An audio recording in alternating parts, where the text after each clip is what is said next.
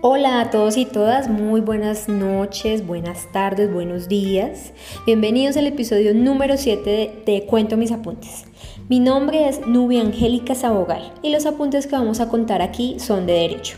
Nociones básicas, derecho laboral, seguridad social, argumentación, herramientas transversales que sirven tanto a estudiantes como a profesionales para aprender y disfrutar cada día más de esta bella profesión. Mis apuntes los hago a partir de la lectura, recopilación bibliográfica de los temas, análisis de las normas o jurisprudencia más relevante y lo comparto por este medio para contribuir a la enseñanza del derecho aprovechando el uso de nuevas tecnologías como es el caso de este podcast. Entrando en materia, en el episodio anterior hablamos puntualmente acerca de la historia de la seguridad social en Colombia, revisamos su evolución normativa hasta llegar a la actualidad.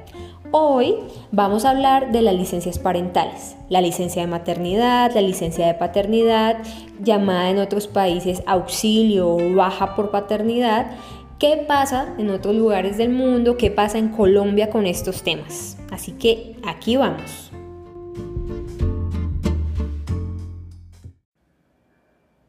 La evolución de las normas está estrechamente ligada a circunstancias de orden cultural, económico de las sociedades, como en el caso de las primeras normas relativas a la protección de la maternidad, que surgen como respuesta primeramente a la incorporación de más mujeres al mercado laboral y a la protección a la familia como estructura social principalmente. Hace apenas unos pocos siglos, la mayoría de la fuerza de trabajo se encontraba compuesta casi exclusivamente por hombres, siendo las mujeres quienes se encargaban de las labores propias del hogar. Sin embargo, con la reivindicación de derechos de la mujer en la sociedad y su ingreso masivo al mercado laboral, fue necesario cubrir la contingencia que se presenta ante el estado de embarazo de la mujer y los primeros días de su maternidad. En este mismo orden de ideas, el hombre, quien hasta hace poco era visto de manera exclusiva como el trabajador, el proveedor del hogar, ha empezado a replantear este concepto al trabajar desde casa, trabajar como independiente o convivir con una mujer quien representa el ingreso económico del hogar, mientras este hombre puede ser quien cuida a los niños. Así, los nuevos conceptos de familia dan cabida a que la protección se amplíe de maternidad, también a paternidad y a que los padres puedan beneficiarse de manera mutua de esta cobertura, a través de figuras como la licencia parental, que veremos más adelante. Entonces, vamos a aterrizar un poco los conceptos. La licencia de maternidad es un periodo de tiempo remunerado para que una madre trabajadora con ocasión del parto, de la adopción de un menor, pueda cuidar de su hijo y cuente con un ingreso económico que le permita subsistir durante este tiempo. La licencia de paternidad consiste en un periodo de tiempo también remunerado que va a tener el padre trabajador para qué? Para acompañar, para cuidar a su hijo y de la misma manera que en el caso de la licencia de maternidad que cuente con un ingreso que garantice su mínimo vital. Se da la licencia de paternidad con la idea de promover la responsabilidad parental, de reducir los estereotipos de género negativos, como el que solamente la mujer es quien debe cuidar del recién nacido. Es importante precisar que no es lo mismo la licencia de paternidad que la licencia o permiso parental. La de paternidad es para el padre y la licencia parental se ha entendido desde la recomendación número 165 de la Organización Internacional del Trabajo, el numeral 22, se indica lo siguiente. Durante un periodo inmediatamente posterior a la licencia de maternidad, la madre o el padre deberían tener la posibilidad de obtener una licencia, estaré hablando de la licencia parental, sin perder su empleo y conservando los derechos que se derivan de él. Entonces, con esta, en esta recomendación, digamos que se empieza a hablar de una manera incipiente de la idea de licencia parental. La Organización Internacional del Trabajo ha hecho referencia a que este es un periodo de licencia a más largo plazo, al que puede optar uno de los dos progenitores para cuidar del recién nacido o del hijo pequeño, por lo general, una vez que se termina la licencia de maternidad o de paternidad propiamente dicha, ¿sí? Entonces, la importancia de este periodo es que se reserva el empleo, las garantías propias eh, del empleo y se eh, garantiza la disponibilidad de tiempo, el permiso para continuar con el cuidado del menor. Entonces vamos a hacer un breve recorrido por los diferentes, eh, los principales países en los cuales se habla de licencia parental. Lo habitual es que esta licencia parental se ofrezca como un derecho compartido y las mujeres son quienes principalmente hacen uso de la licencia parental. El índice de utilización de esta licencia por parte de los hombres es mínimo y pues más teniendo en cuenta que la licencia no es remunerada. Entonces, en caso de que los padres tengan que decidir, generalmente se prefiere que sea la mujer quien esté en casa mientras el hombre está trabajando para proveer el hogar. En la mayoría de países del mundo también se denota que el periodo más amplio de licencia es para la mujer. Es decir, es más larga la licencia de maternidad con excepciones puntuales como es el caso de Corea con 53 semanas de licencia de paternidad, Japón que tiene 52 semanas, Francia con 28 semanas, son los países digamos que tienen un mayor eh, periodo, para disfrutar de esta prestación. Y además de eso hay algunos países que a pesar de que ya tienen normatividad relacionada con la licencia de paternidad, son de muy pocos días. En Italia, por ejemplo, es un día obligatorio y dos días de permiso voluntario, es decir, no remunerado. En Grecia se habla de dos días y en Chile de cinco días. La normatividad que se relaciona con esta licencia parental y con el cuidado compartido, que es un concepto clave para entender la licencia parental, el cuidado compartido de los hijos tiene un menor desarrollo que la que ha tenido la protección a la maternidad. Ejemplos puntuales de esta situación es la ausencia de fuero paternal en la mayoría de las legislaciones. ¿Qué pasa? La norma de cada país generalmente protege a la mujer para que con ocasión de su embarazo no pueda ser despedida, no pierda su empleo. Pero esta, eh, este fuero es o recae prácticamente solo sobre la mujer, ¿sí? Entonces son pocos los países que cuentan con fuero paternal. Además de eso, eh, pues como ya lo mencionaba, la diferencia que es significativa entre la duración de la licencia de maternidad el periodo para la mujer y el periodo para el hombre. Mientras una mujer en algunas legislaciones puede tener dos o tres meses, estamos hablando de días en el caso del hombre.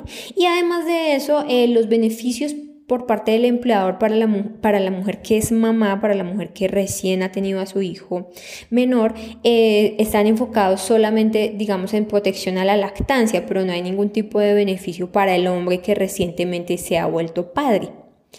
Eh, en estos días escuchamos una noticia, o está sonando mucho una noticia en Finlandia, donde pues, se habla de una reforma innovadora en la que el gobierno finlandés manifiesta que ahora tanto padres como madres tendrán la misma cantidad de días de licencia parental. Entonces, esto es que la que, la que pues, se les da por el nacimiento o adopción de los hijos se va a igualar a siete meses para cada uno.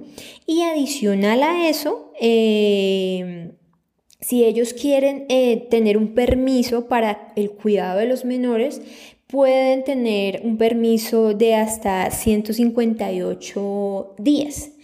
Cabe anotar pues que Finlandia es un país miembro de la Unión Europea, cuenta actualmente con una de las economías más prósperas de la Unión y propende pues por un estado de bienestar, es garantista de los derechos sociales para sus habitantes, por eso pues también es eh, el desarrollo legislativo que, que ha tenido.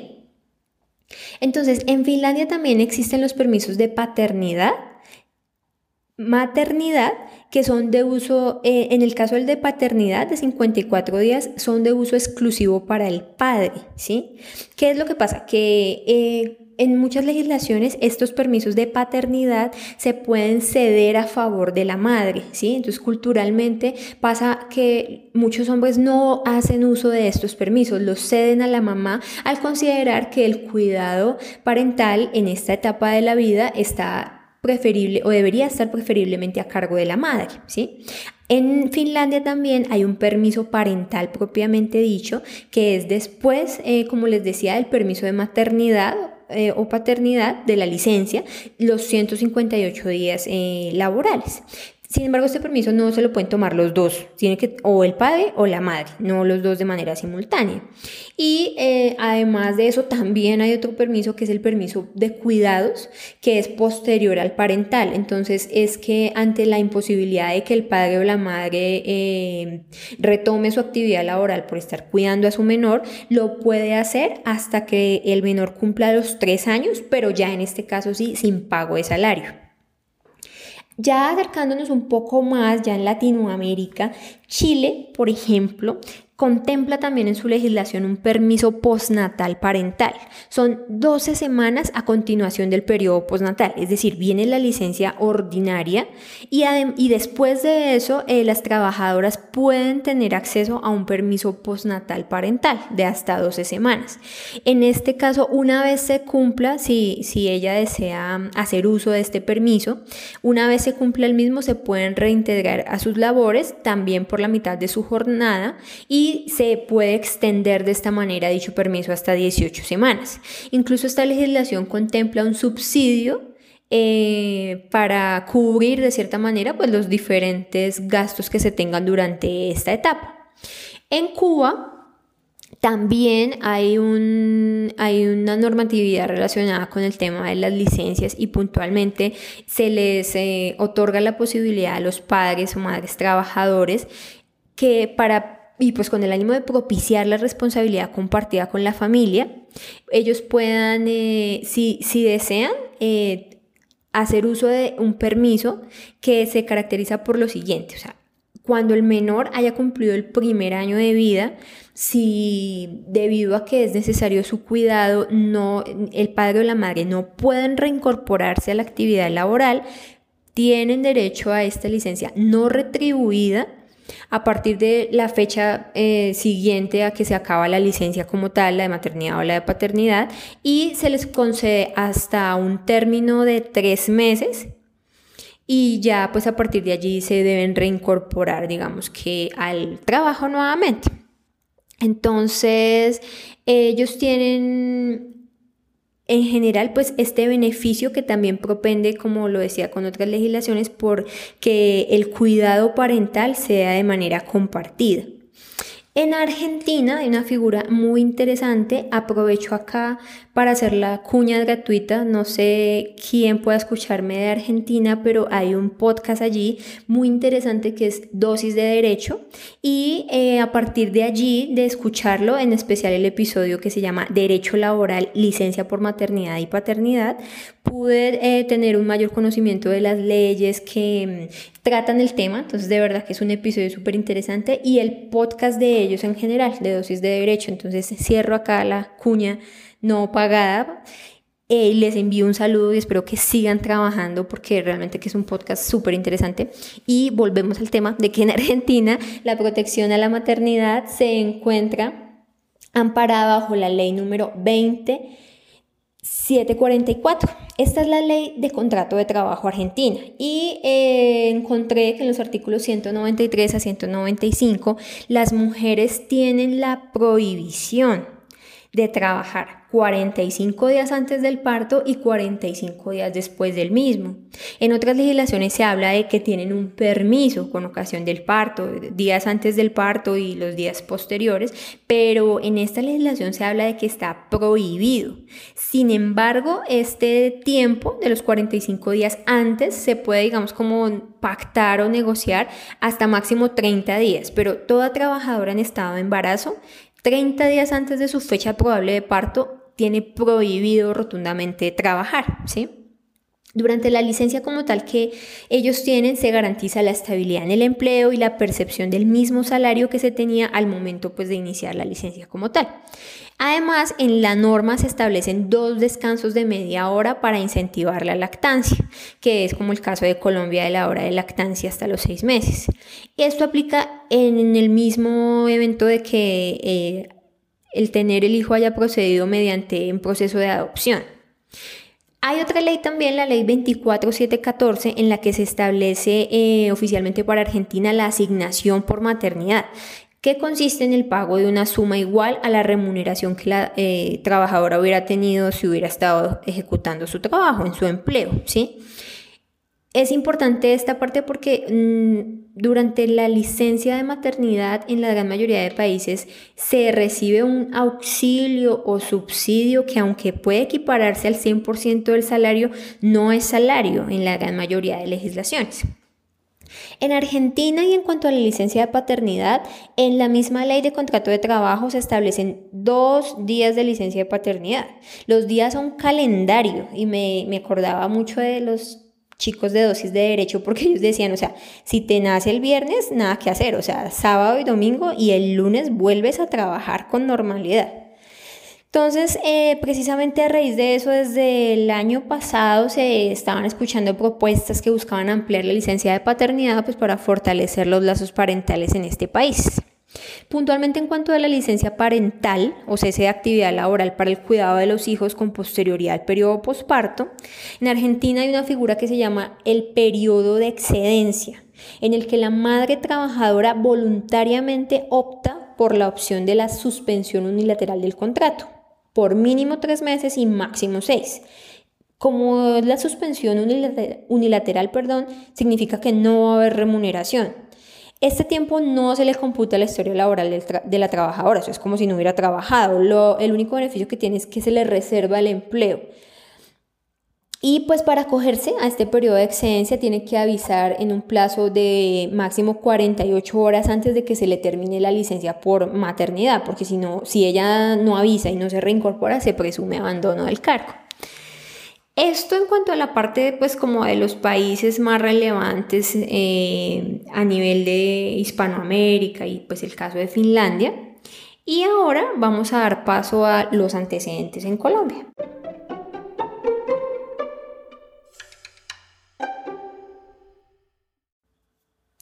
En Colombia, aun cuando antes de la expedición de la Constitución colombiana de 1991 ya había algunas disposiciones legales relacionadas con la licencia o el auxilio de maternidad, pues quizá la que quiero traer a colación es la ley 53 de 1938, que establecía una licencia remunerada de 8 semanas para la mujer trabajadora en empresas tanto públicas como privadas. Además, se establecía un fuero por maternidad y 20 minutos cada 3 horas destinados para lactancia. La ley 50 de 1990, conocida como el Código Sustantivo del Trabajo, establecía inicialmente para la mujer 12 semanas de licencia de maternidad. Amplió. De estas 12 semanas la mujer podía ceder, era como una especie de incipiente licencia parental, pero bueno, podía ceder una semana, una semana a su esposo o compañero permanente. O sea, podía decir, venga, de las 12 yo me voy a tomar 11 y usted tómese una para que me acompañe la primera semana, ¿sí? Después con la Constitución colombiana de 1991, en especial los artículos 42 y 44 de la misma, la familia se ubica como el núcleo fundamental de la sociedad. Se pretende la reivindicación de los derechos de los niños, por lo que la Corte Constitucional ha sido enfática que bajo este rasero no solamente la madre, sino también los padres que están en el artículo 43 de la Constitución, eh, la madre y el padre, deben compartir con los hijos en los primeros días de su existencia, a fin de afianzar las relaciones paterno-filiales. Hay una sentencia eh, de la Corte Constitucional, una sentencia de tutela, la 114 del 2019, en el cual la Corte define la licencia como, abro comillas, un periodo de tiempo remunerado que se le otorga al padre trabajador, perdón, define la licencia de paternidad, se le otorga entonces al padre trabajador para que acompañe y cuide a su hijo o hija, garantizándole de esta manera el ejercicio pleno de su derecho fundamental al cuidado y protección y que además cuente con los medios económicos para garantizar su mínimo vital. Entonces, eh, como les mencionaba al principio, esta licencia se, se promueve buscando fortalecer la responsabilidad parental, reducir los estereotipos de género. ¿Qué, ¿Qué, es esto? Pues que se diga, oiga, es que solo la mujer es la que debe cuidar al niño y el hombre pues no, no es necesario, porque ¿para qué? ¿Sí? O que si se da un periodo para el hombre se diga, no, pero es que en esos ocho días él no hace nada, él no está igual en contacto casi con el bebé, porque eso son cosas de la mamá. ¿Sí? Es como para eliminar estos preconceptos de las relaciones laborales de hoy en día. Continuando con el desarrollo normativo en Colombia, eh, posteriormente la ley 775 del año 2002, conocida en Colombia como Ley María, suprime la sesión de la Semana de la Mujer y en su lugar establece la licencia de paternidad de manera independiente para el hombre. En este orden de ideas quedan las mismas 12 semanas para la mujer trabajadora y para el hombre inicialmente la norma hablaba de cuatro días de licencia, si solo, con unos condicionamientos, entonces cuatro días de licencia si solo el padre era cotizante y si los dos eran cotizantes, entonces se daban ocho días al padre. También además había un requisito de fidelidad de 100 semanas de cotización previas al reconocimiento de la prestación. Adicionalmente, la licencia de paternidad solo aplicaba para hijos nacidos de cónyuge o, eh, o compañera, excluyendo hijos nacidos por fuera de este vínculo. Este condicionamiento fue declarado inexequible posteriormente mediante la sentencia C-273 de 2003. Es decir, que ya no se necesita, digamos, una convivencia eh, con la madre del hijo para que el padre pueda disfrutar de la licencia. Y además también fue declarado inexequible eh, la parte de los cuatro días en la sentencia C sentencia de constitucionalidad C-174 de 2009. Entonces se dejaron ocho por vía constitucional. Desde esta ley se estableció que el pago de la licencia paternidad estaría a cargo de la empresa promotora de salud EPS, cuyo concepto ya, este concepto ya hicimos referencia, ya lo escribimos en el episodio anterior al que los invito a que lo escuchen. Y entonces el requisito de fidelidad en la, en la de, allí, o sea, de que el pago esté a cargo de la EPS es la razón para que se pida, se exija un requisito de fidelidad en la cotización al sistema de salud. Posteriormente vino la ley 1468 de 2011. Amplió para la mujer trabajadora el periodo de licencia un total de 14 semanas, ya dio dos semanas más. En cuanto al esposo o compañero permanente, se establecieron oficialmente 8 días de licencia remunerada de paternidad. Esos 8 días son hábiles. Y se establece para la licencia de paternidad un requisito más amplio de fidelidad. Al señalar, más amplio quiero decir más general, al señalar que se requieren semanas previas de cotización al sistema sin especificar el número de semanas. Entonces, antes era taxativo, 100 semanas. Ahora, al decir número de semanas, pues se deja sujeto pues a la interpretación de las entidades promotoras de salud o de las altas cortes o de los despachos judiciales correspondientes según sea el caso. Luego viene la ley 1822 de 2017. En esta ley se incrementa la licencia de maternidad a 18 semanas y además se establece la licencia remunerada de paternidad 8 días hábiles, tanto para hijos del cónyuge como de compañera. Entonces ya se cambia eh, oficialmente la palabra permanente, se suprime, porque ya no se exige la convivencia del padre con la madre al momento del nacimiento, ¿sí? acogiendo el planteamiento que se ha efectuado en la sentencia C273 de 2003. En la norma se establece que es necesario que el padre haya estado cotizando durante las semanas previas al reconocimiento de la prestación. Entonces, ¿qué pasa puntualmente en cuanto al requisito de las semanas? Inicialmente la ley 775 de 2002 había dicho que 100.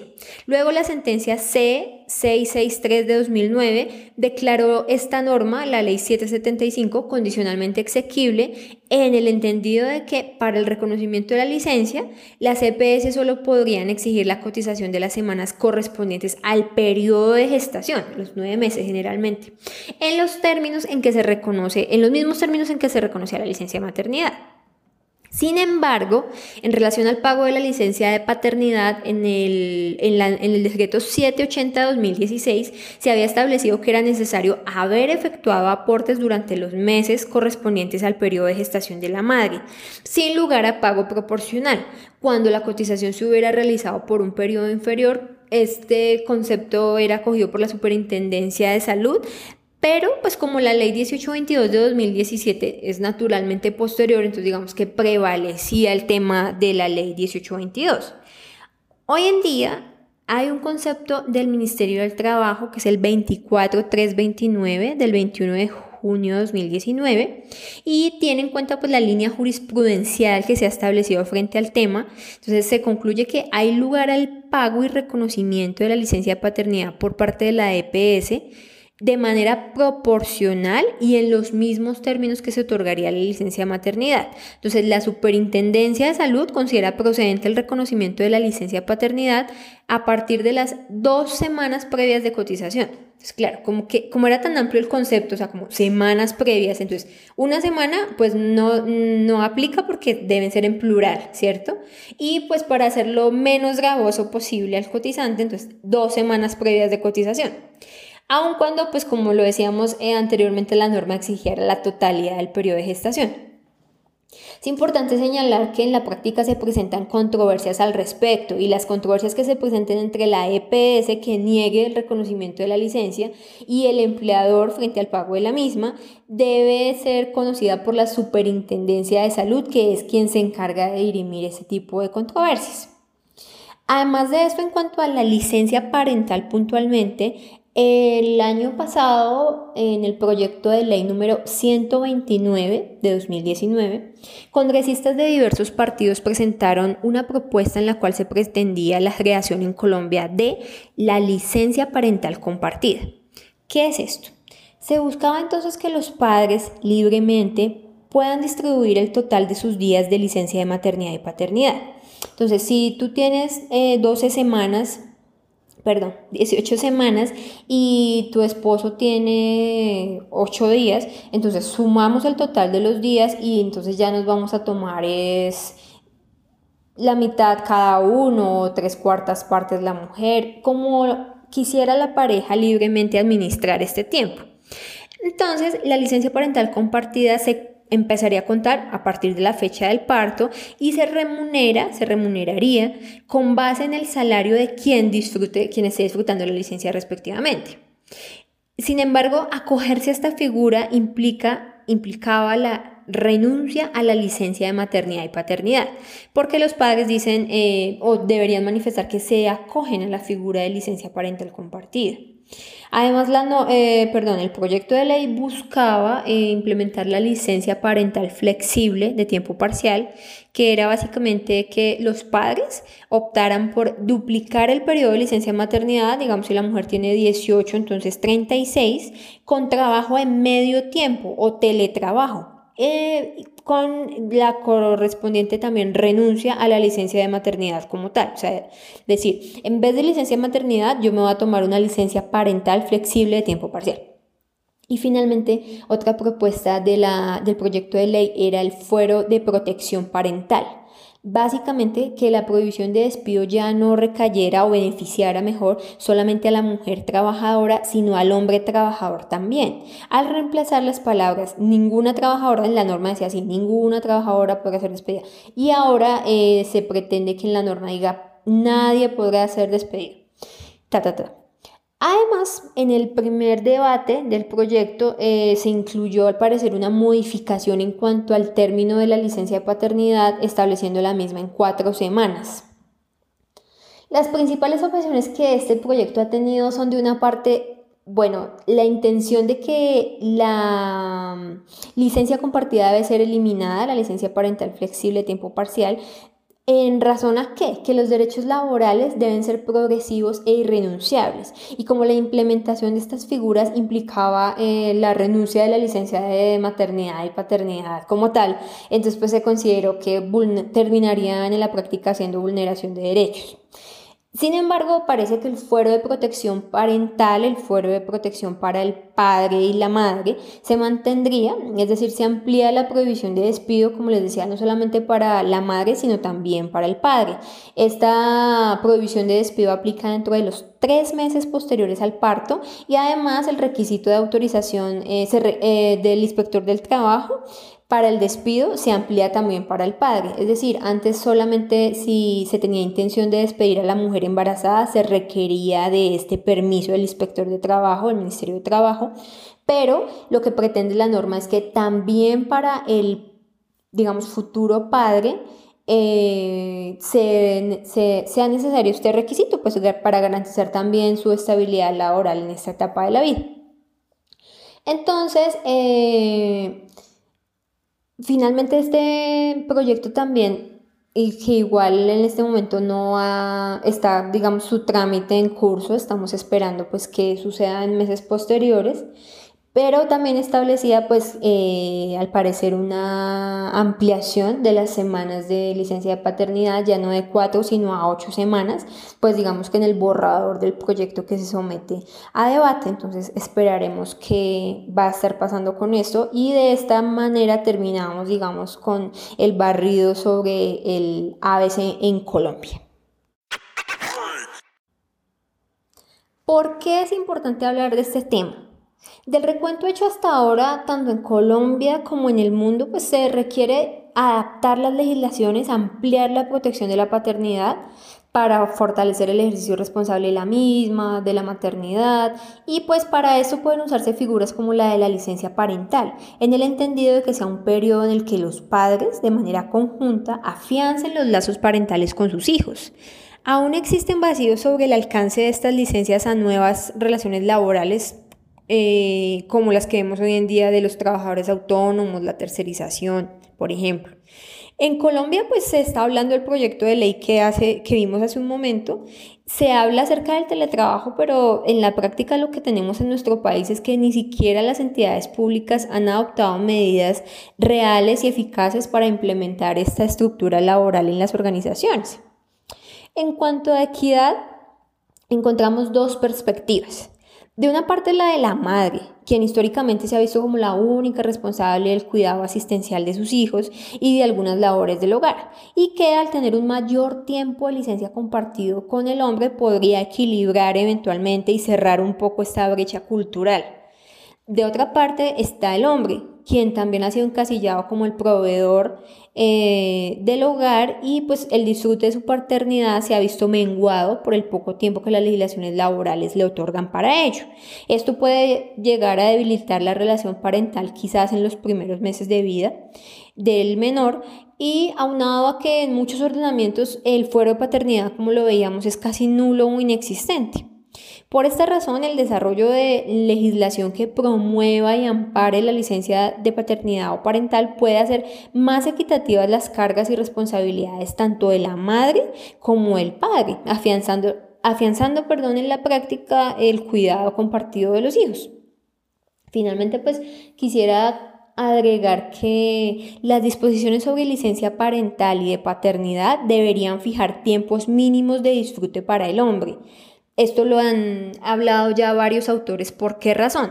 Por lo que les comentaba hace un rato, que si digamos que las licencias parentales se dice, van a tener cada uno dos semanas eh, para hacer tiempos compartidos, entonces generalmente el hombre dice, no, eh, pues mejor que en vez de que cada uno tenga dos semanas, la mujer tenga cuatro, con eso ella puede cuidar mejor, no sé qué. Entonces la idea no, la idea es establecer unos tiempos obligatorios eh, para que el padre los pueda disfrutar. Entonces, eh, pues de, esta manera sí se fortalecerían más los lazos parentales, pues que finalmente es lo que pretenden este tipo de normas.